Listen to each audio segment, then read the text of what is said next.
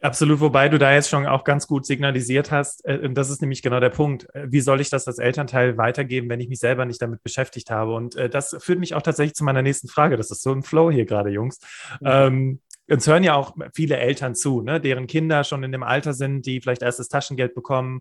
Und was ich jetzt auch gemerkt habe, ist, wir haben jetzt in dem Interview viel darüber, also vielleicht auch irgendwo so ein bisschen die Menschen ja, äh, so ein bisschen äh, die Angst, ne? so nach dem Motto, hör mal, wenn du das nicht machst, dann, dann passiert äh, das und das und das. Und häufig ist das aber schwierig, damit Menschen zu motivieren und vor allem eben junge Menschen zu motivieren. Habt ihr vielleicht einen Tipp, äh, vielleicht äh, Juri, wie ich meine Kinder für Geld sensibilisieren kann, ohne eben Angst zu schüren? Also, dass vielleicht Geld sparen Spaß macht, dass Vorsorge Spaß macht. Habt ihr da ja. eine Idee, einen Tipp?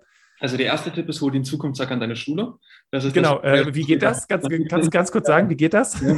Also genau, das geht ganz leicht unter Zukunftstag www.zukunftstag.org und auf der ganzen Webseite gibt es ganz viele kleine grüne Button, da steht Mitmachen drauf. Und egal auf welchen du klickst, du kommst immer wieder auf den Anmeldebogen und dort kurz die Daten angeben, damit wir wissen, wer du bist. Dann ruft dich ein Teammitglied von uns an und dann bekommst du den Zukunftstag an deiner Schule. Komplett kostenlos für jeden Schüler, äh, egal an welcher Schule du in Deutschland bist. Und äh, genau, ab der 10. Klasse, beziehungsweise auch bald ab der 9. Klasse, ist der Zukunftstag äh, erhältlich. Und genau. Und egal, ob du jetzt Elternteil bist, Schulleiter oder ja. Schüler, ähm, der Mitmach-Button führt dich immer zu den richtigen Ansprechpartnern unser Team. Also keine Scheu, dauert 30 Sekunden und äh, wird dein Leben verändern. Also, aber um, um deine Frage aufzugreifen, wie kann man das Thema oder wie kann man junge Menschen auf das Geldthema oder für das Finanzthema sensibilisieren. Es muss halt früher anfangen. Zum einen sollte Geld kein Tabuthema mehr werden.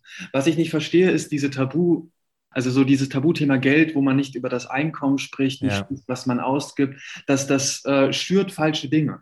Also daher kommt dann auch irgendwie die Sorge, dass du dich nicht über Geld unterhältst, dich nicht darüber austauschst, was vielleicht eine gute Anlage sein kann oder nicht. Das ist, glaube ich, schon mal so ein Grundthema. Geld sollte kein Tabuthema mehr werden. Also jeder von uns hat es und darum sollte man auch darüber, also mal mehr, mal weniger, aber man sollte einfach darüber sprechen, weil daher kommt diese Sorge.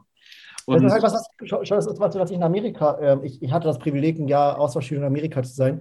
Und ähm, zu Hause kannte ich das nur so, wenn ich gefragt habe, meine Eltern, was verdient ihr denn so oder irgendjemand anders? Und immer so, na, darüber redet man nicht. Und da, da, da drüben war halt eine ganz andere Kultur. Da redest du nicht darüber, wie viel Geld du verdienst, sondern auch, wo du es anlegst. Und es gibt halt so eine Diskussionskultur. Und es wird als nichts Negatives gesehen. Und dann, Juri hat das damals ähm, in, in, ins Leben gerufen, den Zukunftstag integriert, dass man den Schülern einfach mal spielerisch zeigt, was verbirgt sich hinter eine Aktie. Was ist das eigentlich so? Ja. Oder noch cooler ist, das, das ein Spiel, was Juri auch eingeführt hat, was verbirgt sich hinter einem Fonds?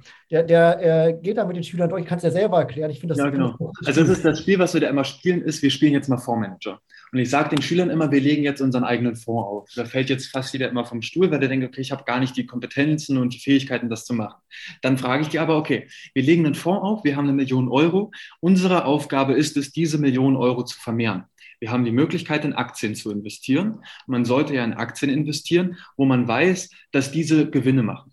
Und äh, wir gehen mal Unternehmen durch. Und dann gehe ich mit den Schülern von morgens an, was für Unternehmen benutzt ihr, bis in den Abend. Und dann fängt schon morgens an, das ist witzigerweise, ich habe hier das auch gerade in der Hand, eine Packung mhm. Zahnpasta, wird von einer Aktiengesellschaft produziert.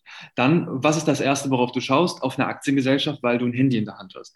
Wodurch lädst du dein Handy? Durch eine Aktiengesellschaft, die dir Strom zur Verfügung stellt. Womit tankst du dein Auto? Und so gehe ich das spielerisch immer weiter durch. Und das sind auch Möglichkeiten, wie ich Schülern zeigen kann, was ist überhaupt ein Fonds. Ein Fonds ist einfach nur die Zusammenstellung Stellung. Also ich sage einmal, es ist eine Geldsammelstelle, ganz und diese Geldsammelstelle investiert in ganz viele verschiedene Unternehmen. Und es ist einfach, da sind die Unternehmen, wenn ich mir mal so einen äh, klassischen Aktienfonds angucke, der in Deutschland investiert, sind das einfach ganz viele Unternehmen, die ich den ganzen Tag nutze. Und Genau, das heißt, das erste ist, Geld nicht mehr zum Tabuthema machen und äh, den zu, nee, das ganz erste ist, hol den Zukunftstag an deiner Schule. Mhm. Danach macht Geld zu keinem Tabuthema. Jeder hat es, mal mehr, mal weniger. Aber man sollte sich darüber austauschen. So kommt dann auch eine Kultur auf, dass ich merke, okay, sowas wie Bausparen oder Lebensversicherung, das ist nicht der Way to go. Man hat andere Dinge. Und das dritte ist, ähm, versuchen spielerisch solche Themen zu erklären. Also sowas wie dieses Fondsspiel, mal selber mal durchzugehen, was benutze ich überhaupt den ganzen Tag für Produkte. Und genau. Einfach okay. generell diese, diese, diese Angst vor der Wirtschaft nehmen. Schau, wir, wir heißen, unsere Dachorganisation ist ja die äh, Initiative für wirtschaftliche Jugendbildung äh, GmbH. Ja. Und äh, wir haben uns das damals ähm, extra so genannt, weil es uns darum geht, wirtschaftliche Bildung im Allgemeinen zu fördern. Und äh, die Wirtschaft an sich war immer wie so ein Fremdkörper häufig. In der Schule wird darüber diskutiert, darf man Wirtschaft in die Schule holen oder nicht, darf man über Wirtschaft reden. Ganz ehrlich, Wirtschaft ist doch überall. Also unser ganzes Leben ist von, von Wirtschaft umgeben und daraus so einen Kampfbegriff zu machen, finde ich halt immer ein bisschen ähm, aber auch da nicht verherrlichen, Wirtschaft hat auch was Negatives. Also nicht was Negatives, sondern überall, alles hat auch eine Kehrseite. Ja, absolut. Wirtschaft nicht im Allgemeinen verherrlichen. Es gibt auch Unternehmen, die halt sehr schlecht wirtschaften. Ja. Ähm, ähm, ähm und genau. Aber es kann, und das ist, ja, aber mach du erst mal weiter. Das ist ein anderes Thema, was ich anreißen wollte. Aber. Nee, aber es ist auf jeden Fall gut, dass Lorenzo das nochmal anspricht, dass das Thema Wirtschaft ja auch irgendwie äh, negativ, aber wie gesagt auch seine positiven Seiten hat. Und in, in, ich, vielleicht noch eine Anekdote dazu. Ich hatte gestern einen Coaching-Klienten, Mitte 50 ist der. Der eine Sohn ist 24, der andere ist 18.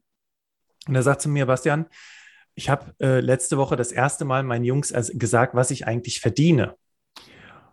Und das, und, und, und, das war so, und ich dachte so, boah, wie krass, ne? Weil welcher Elternteil sagt denn überhaupt, wie viel er verdient? Ich erinnere mich noch dran, als ich ein Auto haben wollte, ähm, da musste mein Vater als Bürger einspringen, weil ich noch in der Probezeit war. Und da musste er angeben, wie viel er verdient. Da wusste ich das allererste Mal in meinem Leben, was mein Vater überhaupt für ein Gehalt verdient.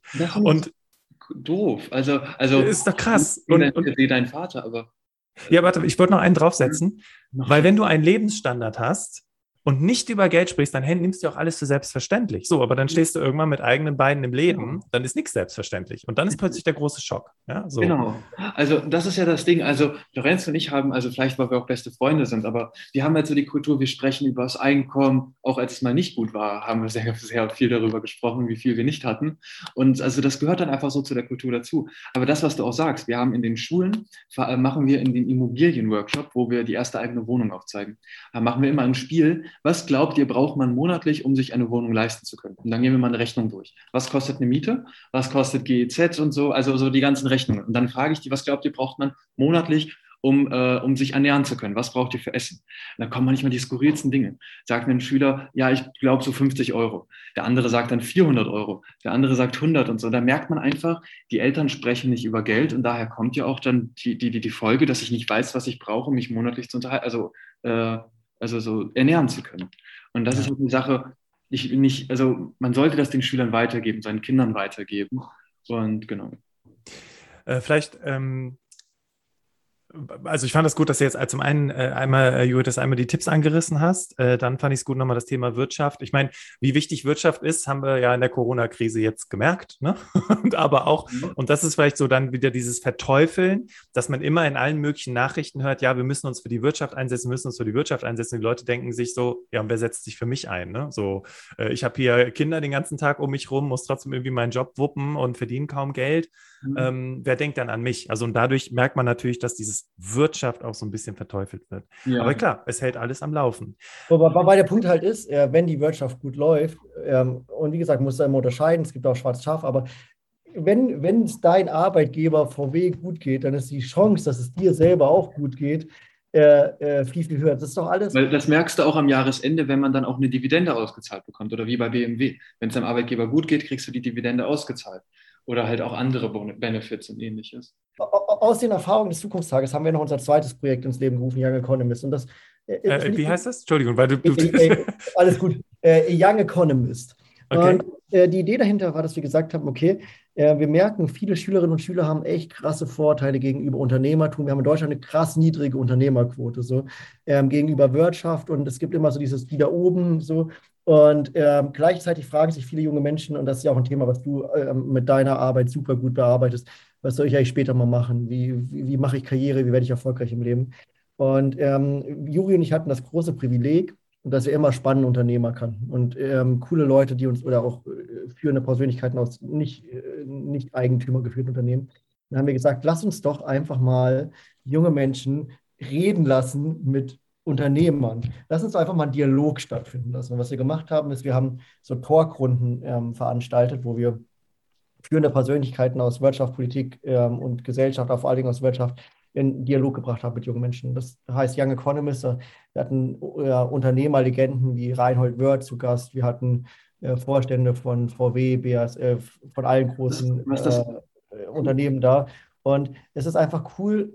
Und wir hatten vor allen Dingen auch kleine Familienunternehmer da. Und Ähm, wir hatten uns, eine unserer ersten Veranstaltungen war in Kassel mit ähm, äh, einem Unternehmer, Herr Hübner heißt der, und die sind Weltmarktführer für Zugübergänge. So, also wenn du das nächste Mal im ICE bist und so diese, oder im Bus, egal, ob, ob von Shanghai bis äh, New York, die U-Bahn haben es neulich gemacht, und nach oben schaust, siehst du da das Hübner-Logo. Die, die haben dann, glaube ich, 90 Prozent Marktanteil. Und wir hatten Jugendliche dabei, explizit, die gesagt haben, hey, wir finden Unternehmer böse und so. Und dann ist da dieser alte Mann, der diese Firma aus nichts aufgebaut hat und irgendwie 3000 Leuten einen Job gibt, gut bezahlt, ist mit uns durch seine Firma gelaufen, hat uns gezeigt, was er für Arbeit leistet und was er für einen wichtigen Beitrag zum Klimaschutz leistet, damit Züge überhaupt in der Lage sind, äh, so zu funktionieren. Und, Was ähm, mal, wenn ich das ergänzen darf, nur Hübner, weil es dem Unternehmen gut ist, kann er eine Stiftung und, äh, äh, am Laufen halten. Und diese Stiftung hat äh, das Netzwerk Steuergerechtigkeit finanziert. Und das Netzwerk Steuergerechtigkeit waren die, die die Cum-Ex-Deals und ähnliches aufgedeckt haben. Und ah. das zeigt wieder, große Unternehmen, also Wirtschaft ist nicht prinzipiell schlecht. Und wenn ich, wenn ich immer sage, Wirtschaft ist schlecht, entsteht ja auch so eine Feindschaft. Das ist wie in einer Beziehung. Wenn ich nur Vorwürfe mache, komme ich auf keine Lösung. Man muss doch einfach, einfach also lösungsorientiert rangehen, nicht verallgemeinern. Genauso wie Reinhold Hübner, äh, Reinhold Wirth, äh, Platz fünf der reichsten Deutschen, 20 Milliarden Euro Privatvermögen. Was macht er damit? Er hat das alles in einer Stiftung und er setzt sich für Menschen mit Behinderungen ein. Er hat mehrere Restaurants, die er dort unterhält. Er hat viele Programme für Menschen mit Behinderungen und das kann auch nur laufen, weil sowas da ist. Das ist jetzt, das sind auch Paradebeispiele. Das wissen wir. Es gibt auch welche, die sich nicht so viel engagieren, aber man sollte trotzdem Wirtschaft nicht generell ver, ver, ver, ver Verteufeln. Verteufeln. Plus natürlich die negativen Glaubenssätze, die wir ja alle kennen über das Thema Geld. Ne? Also wir hatten es ja gerade über Geld spricht man nicht. Äh, lieber kommt ein reicher wie war das nochmal? Kamel in den Himmel als ein Reicher? Irgendwie sowas mit dem Nadelöl. Ja, genau, lieber, so. Nadelöl als ein Reicher.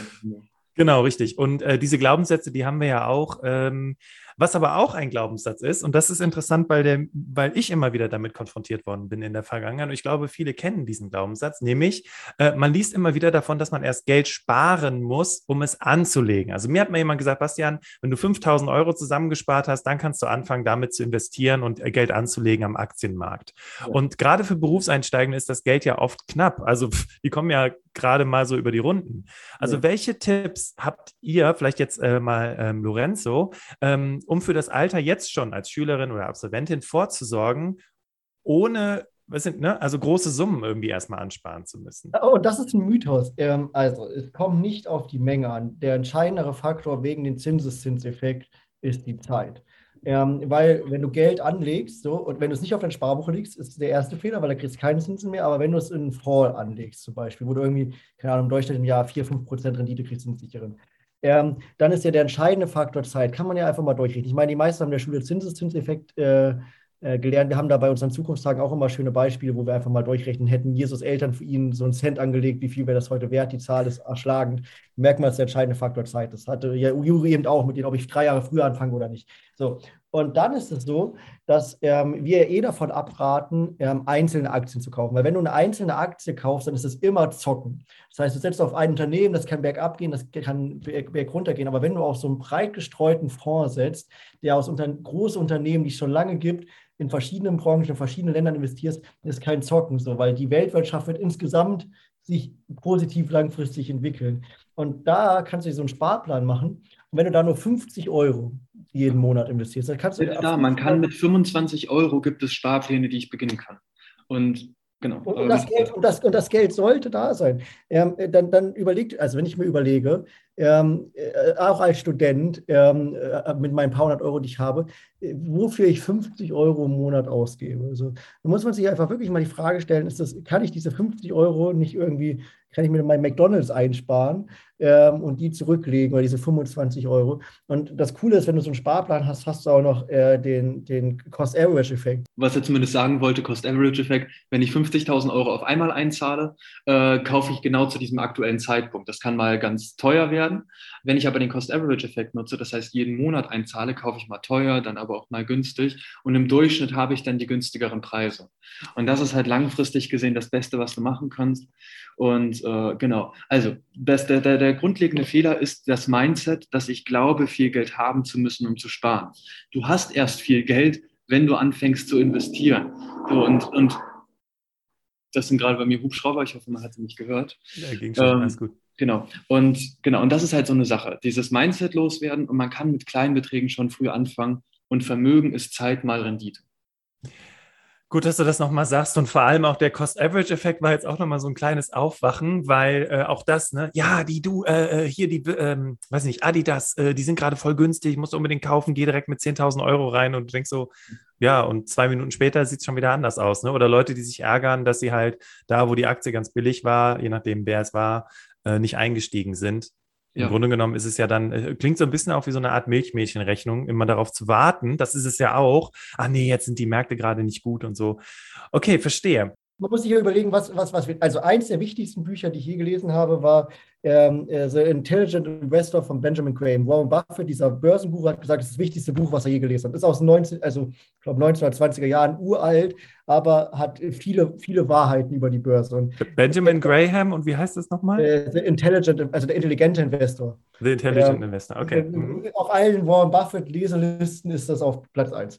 Und ähm, dann, was die Kernthese des Buches ist, dass es zwei unterschiedliche Arten von Investoren gibt. Es gibt einmal den professionellen Investor, der das hauptberuflich macht. Der professionelle Investor hat die Zeit, weil er es halt hauptberuflich macht, sich einzelne Aktien rauszusuchen, sich Unternehmen anzuschauen. Das braucht viel Aufwand.